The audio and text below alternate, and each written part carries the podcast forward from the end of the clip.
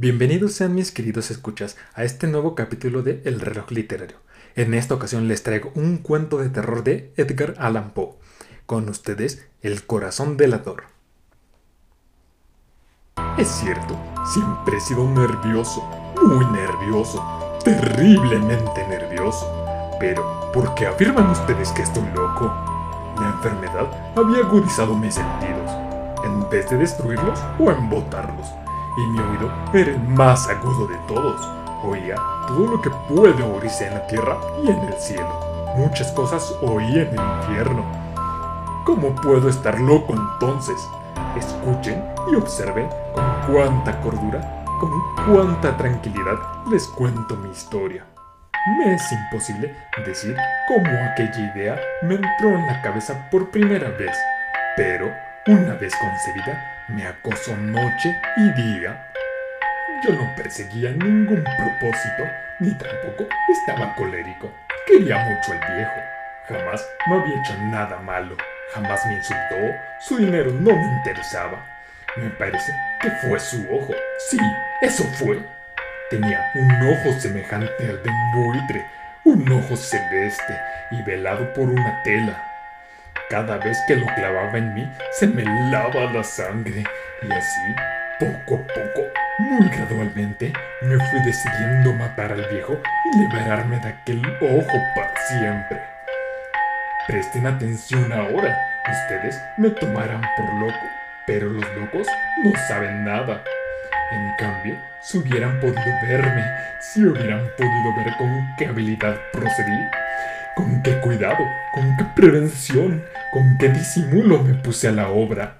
Jamás fui más amable con el viejo que la semana antes de matarlo. Todas las noches, hacia las doce, hacía yo girar el picaporte de su puerta y la abría. Oh, tan suavemente. Y entonces, cuando la abertura era lo bastante grande para pasar la cabeza, levantaba una linterna sorda, cerrada, completamente cerrada, de manera que no se viera ninguna luz y tras ella pasaba la cabeza. Oh, ustedes se hubieran reído al ver cuán astutamente pasaba la cabeza. La movía lentamente, muy, muy lentamente, a fin de no perturbar el sueño del viejo. Me llevaba una hora eterna introducir completamente la cabeza por la abertura de la puerta, hasta verlo tendido en su cama. ¿Eh? ¿Es que un loco hubiera sido tan prudente como yo? Y entonces, cuando tenía la cabeza completamente dentro del cuarto, abría la linterna cautelosamente. Oh, tan cautelosamente. Sí, cautelosamente iba abriendo la linterna, pues crujían las bisagras. La iba abriendo lo suficiente para que solo un rayo de luz cayera sobre el ojo de buitre. Y esto lo hice durante siete largas noches, cada noche a las doce pero siempre encontré el ojo cerrado y por eso me era imposible cumplir mi obra, porque no era el viejo que me irritaba, sino el mal de ojo. Y por la mañana, apenas iniciando el día, entraba sin miedo a su habitación y le hablaba resueltamente, llamándolo por su nombre con voz cordial y preguntándole cómo había pasado la noche. Ya ven ustedes que tendría que haber sido un viejo muy astuto para sospechar que todas las noches, justamente a las doce, iba yo a mirarlo mientras dormía. Al llegar la octava noche, procedí con mayor cautela que de costumbre al abrir la puerta. El minutero de un reloj se mueve con más rapidez de lo que se movía mi mano. Jamás, antes de aquella noche, había sentido el alcance de mis facultades, de mi sagacidad. Apenas lograba contener mi impresión de triunfo, pensar que estaba ahí, abriendo poco a poco la puerta, y que él ni siquiera soñaba con mis secretas intenciones o pensamientos. Me reí entre dientes ante esa idea, y quizás me oyó, porque lo sentí moverse de repente en la cama, como si se sobresaltara. Ustedes pensarán que me eché hacia atrás, pero no. Su cuarto estaba tan negro como la pez, ya que el viejo cerraba completamente las persianas por miedo a los ladrones. Yo sabía que le era imposible distinguir la abertura de la puerta, y seguí empujando suavemente, suavemente. Había ya pasado la cabeza y me disponía a abrir la linterna cuando mi pulgar resbaló en el cierre metálico y el viejo se enderezó en el lecho gritando ¿Quién anda ahí? Permanecí inmóvil, sin decir palabra. Durante una hora entera no moví ni un solo músculo, y en todo ese tiempo no oí que volviera a tenderse en la cama. Seguía sentado, escuchando, tal como yo lo había hecho, noche tras noche, mientras escuchaba en la pared los taladros cuyo sonido anunciaban la muerte. Oí de pronto un leve quejido, y supe que era el quejido que nace del terror. No expresaba dolor o pena. Oh no, era el ahogado sonido que brota del fondo del alma cuando el espanto la sobrecoge. Bien conocía yo ese sonido. Muchas noches justamente a las doce, cuando el mundo entero dormía, surgió de mi pecho, ahondando con su espantoso eco los terrores que me enloquecían. Repito que lo conocía bien. Comprendí lo que estaba sintiendo el viejo y le tuve lástima, aunque me reí en el fondo de mi corazón. Comprendí que había estado despierto desde el primer leve ruido, cuando se movió en la cama. Había tratado de decirse que aquel ruido no era nada, pero sin conseguirlo. Pensaba, no es más que el viento en la chimenea o un grillo que chirrió una sola vez. Sí, había tratado de darse ánimo con esas suposiciones, pero todo era en vano. Todo era en vano porque la muerte se había aproximado a él, deslizándose furtiva y envolvía a su víctima. Y la fúnebre influencia de aquella sombra imperceptible era la que lo movía a sentir, aunque no podía verla ni oírla, a sentir la presencia de mi cabeza dentro de la habitación. Después de haber esperado largo tiempo, con toda paciencia, sin oír que volviera a acostarse, resolví abrir una pequeña, una pequeñísima ranura en la linterna. Así lo hice. No pueden imaginarse ustedes con qué cuidado, con qué inmenso cuidado, hasta que un fino rayo de luz, semejante al hilo de la araña, brotó de la ranura y cayó de lleno sobre el ojo de buitre. Estaba abierto, abierto de par en par, y yo empecé a entusiasmarme mientras lo miraba. Lo vi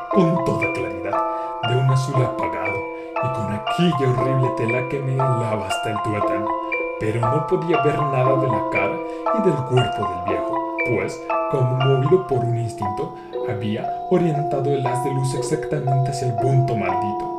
¿No les he dicho ya que lo que tomaban erradamente por locura es solo una excesiva agudeza de los sentidos?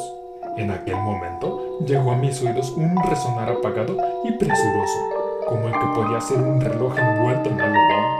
Aquel sonido también me era familiar. Era el latir del corazón del viejo. Aunque aumentó aún más mi furia, tal como el redoblar de un tambor estimula el coraje de un soldado. Pero, incluso entonces, me contuve y seguí callado, apenas si respiraba. Sostenía la linterna de modo que no se moviera, tratando de mantener con toda firmeza posible el haz de luz sobre el ojo. Entre tanto, el infernal latir del corazón iba en aumento. Se hacía cada vez más rápido, cada vez más fuerte, momento a momento. El espanto del viejo tenía que ser terrible cada vez más fuerte y más fuerte. ¿Me siguen ustedes con atención? Les he dicho que soy nervioso. Sí, lo soy. Y ahora, a medianoche, en el terrible silencio de aquella antigua casa, un resonar tan extraño como aquel me llenó de un error incontrolable. Sin embargo, me contuve todavía algunos minutos y permanecí inmóvil. Pero el latido crecía cada vez más fuerte, más fuerte. Me pareció que aquel corazón iba a estallar y una nueva ansiedad se apoderó de mí. Alguna vez no podía escuchar aquel sonido. La hora del viejo había sonado. Lanzando un alarido, abrí del todo la linterna y me precipité en la habitación. El viejo clamó una vez, nada más que una vez.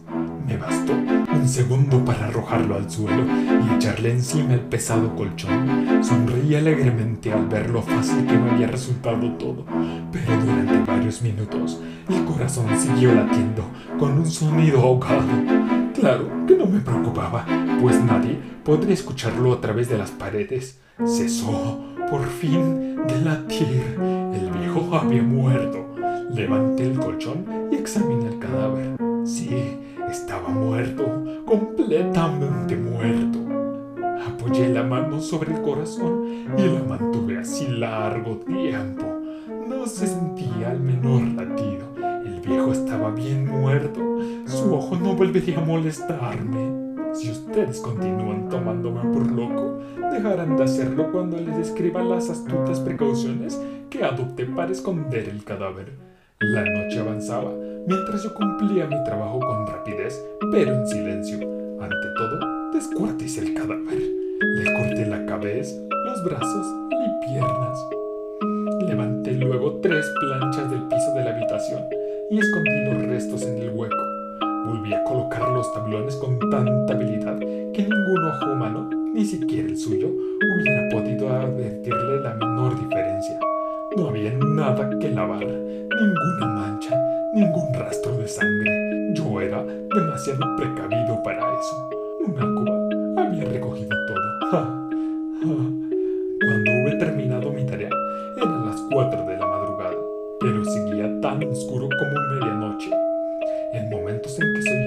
campanadas de la hora, golpearon a la puerta de la calle.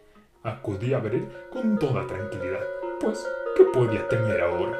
Hallé a tres caballeros que se presentaron muy civilmente como oficiales de policía. Durante la noche, un vecino había escuchado un alarido, por lo cual se sospechaba la posibilidad de algún atentado. Al recibir este informe en el puesto de policía, habían comisionado a tres agentes para que registraran el lugar. Sonreí, pues, ¿qué tenía que temer? Di la bienvenida a los oficiales y les expliqué que yo había lanzado aquel grito durante la noche. Les hice saber que el viejo se había ausentado de la campaña. Llevé a los visitantes a recorrer la casa y los invité a que revisaran, a que revisaran bien. Finalmente, acabé conduciéndolos a la habitación del muerto. Les mostré sus caudales intactos y como cada cosa se hallaba en su lugar. En el entusiasmo de mis confidencias, traje sillas a la habitación y pedí a los tres caballeros que descansaran allí de su fatiga, mientras yo, con la audacia de mi perfecto triunfo, colocaba mi silla en el exacto punto bajo el cual reposaba el cadáver de mi víctima. Los oficiales se sentían satisfechos, mis modales los habían convencido. Por mi parte, me hallaba perfectamente cómodo. Sentáronse y hablaron de cosas comunes mientras yo les contestaba con animación. Mas, al cabo de un rato, empecé a notar que me ponía pálido y deseé que se marcharan. Me dolía la cabeza y creía percibir un zumbido en los oídos, pero los policías continuaban sentados y charlando. El zumbido se hizo más intenso, seguía resonando y era cada vez más intenso. Hablé en voz muy alta para liberarme de esa sensación, pero continuaba lo mismo y se iba haciendo cada vez más claro, hasta que, al final, me di cuenta de que aquel sonido no se producía dentro de mis oídos. Sin duda, debí de ponerme muy pálido, pero seguí hablando con creciente soltura y levantando mucho la voz. Empeoró, el sonido aumentaba. ¿Qué podía ser yo? Era un resonar apagado y presuroso. Un sonido como el que hacía el reloj envuelto en algodón. Yo jadeaba, tratando de recobrar el aliento, y, sin embargo, los policías no habían oído nada. Hablé con mayor rapidez, con vehemencia, pero el sonido crecía continuamente. Me puse de pie y discutí sobre insignificancias en voz muy alta y con violentas gesticulaciones, pero el sonido crecía continuamente.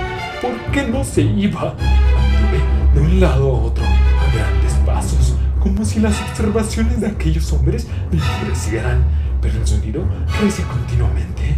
¡Oh Dios! ¿Qué podía hacer yo? Lancé espumarajos de rabia. Maldije, juré, balanceando la silla sobre la cual me había sentado. Raspé con aquella las tablas del piso, pero el sonido sobrepujaba a todos los otros crecía sin cesar. Más alto, más alto, más alto. Y entre tanto, los hombres seguían charlando platicadamente, sonriendo. ¿Era posible que no oyeran? ¡Santo Dios!